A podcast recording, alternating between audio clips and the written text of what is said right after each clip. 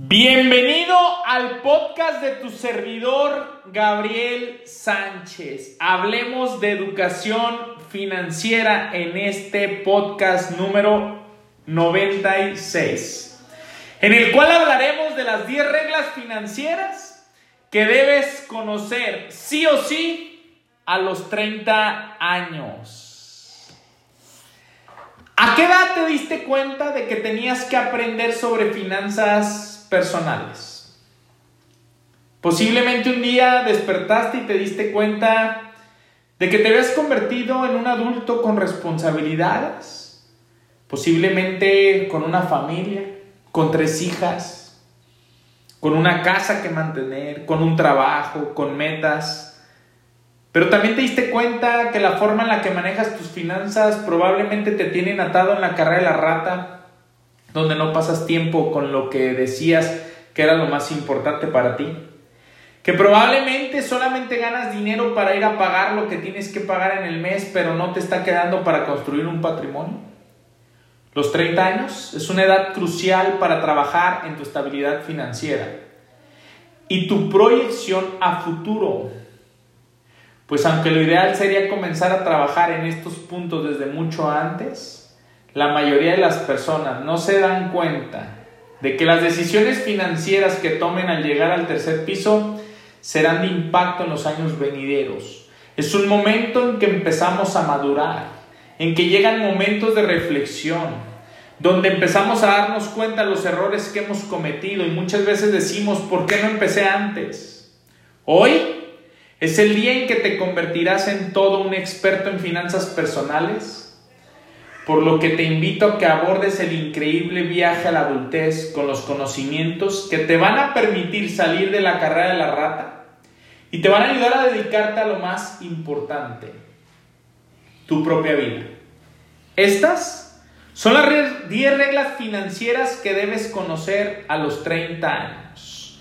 Número 1. Regla de oro en las finanzas. Conoce cuánto ganas, conoce tus egresos, y haz un presupuesto. La base, el pilar de las finanzas personales comienza con un presupuesto. Ten en cuenta la cantidad de dinero que llega a tus manos. Ten en cuenta la cantidad que sale de ellas. Esto es primordial para evitar gastar dinero que no tienes o que estés batallando a fin de mes. Revisa tus cuentas bancarias, recibos, Revísalo constantemente y comienza a presupuestar colocando siempre como prioridad los gastos básicos, servicios. Después separa una cantidad para ahorrar y finalmente una cantidad destinada al ocio. La mayoría de las personas esto lo tienen revertido. Primero gastan en ocio, primero gastan en vicios, primero gastan en salidas, primero gastan porque me lo merezco y posteriormente gastan en lo necesario. Punto número dos, sí o sí, ahorrar para el retiro. Hablamos antes de que probablemente despertaste y te diste cuenta que habías llegado a los 30. Quiero hacerte esta pregunta. ¿Qué vas a hacer cuando la próxima vez que despiertes tengas 60 años? ¡Despierta! Despierta en este momento y comienza a preparar lo que necesitas para seguir viviendo con tranquilidad cuando te retires. Hazme caso. Te lo digo directo al corazón. Separa una parte de tus ingresos para comenzar un ahorro. Hay personas que todavía me dicen, voy a pensarlo. ¿Qué vas a pensar? ¿Qué vas a comer cuando tengas 60 años? O vas a tener que pensar en cómo trabajar o cómo seguir trabajando aún sin poder trabajar para ver qué puedes comer. Calcula con cuánto vives al mes hoy y con cuánto quieres vivir al llegar a la tercera edad. Esto te dará conocimiento de la cantidad que necesitas reunir. Punto número 3. Las tarjetas de crédito no son dinero extra, es dinero que no tienes. El error más común con las tarjetas es que se cree que es dinero extra que se suma a tu presupuesto, cuando en realidad es lo contrario.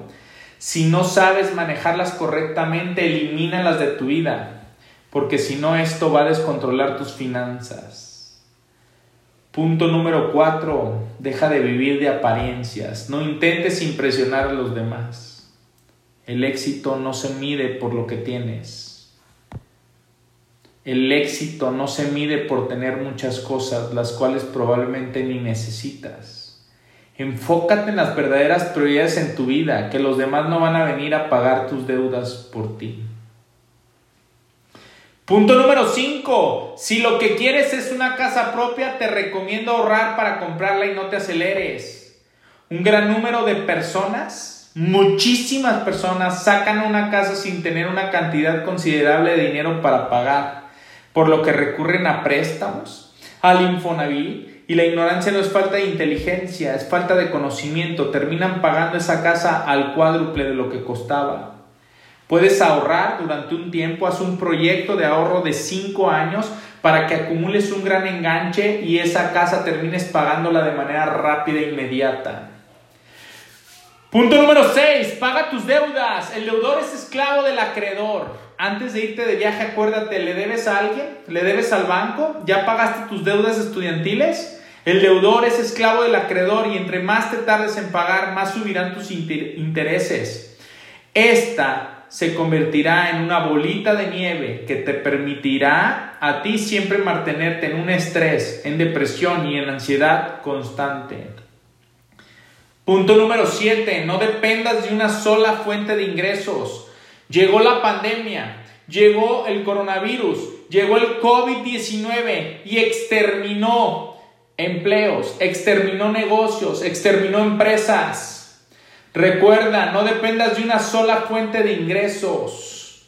Punto número 8, invierte, haz que el dinero trabaje para ti. Haz que el dinero trabaje para ti. Aprende a invertir en negocios, en bienes raíces y en fondos de inversión que multipliquen tu dinero.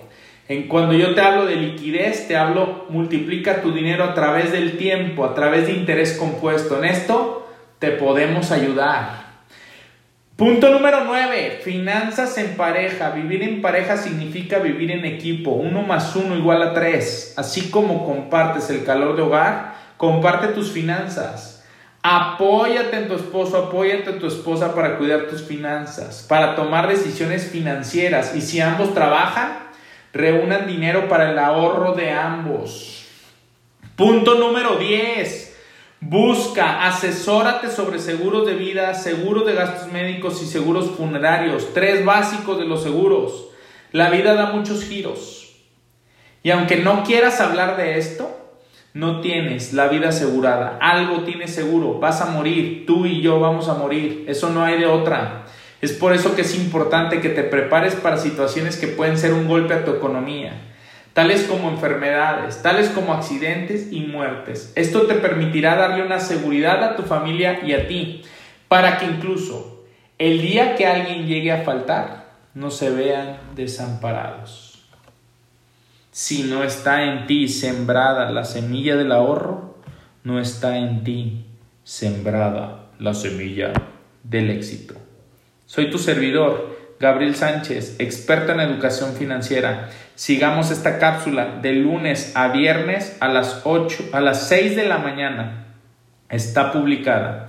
Y todos los días por Facebook Live, Gabriel Sánchez Romero Finanzas, a las 8 de la mañana en punto. Te veo en la cápsula Mente Financiera. ¡Yes!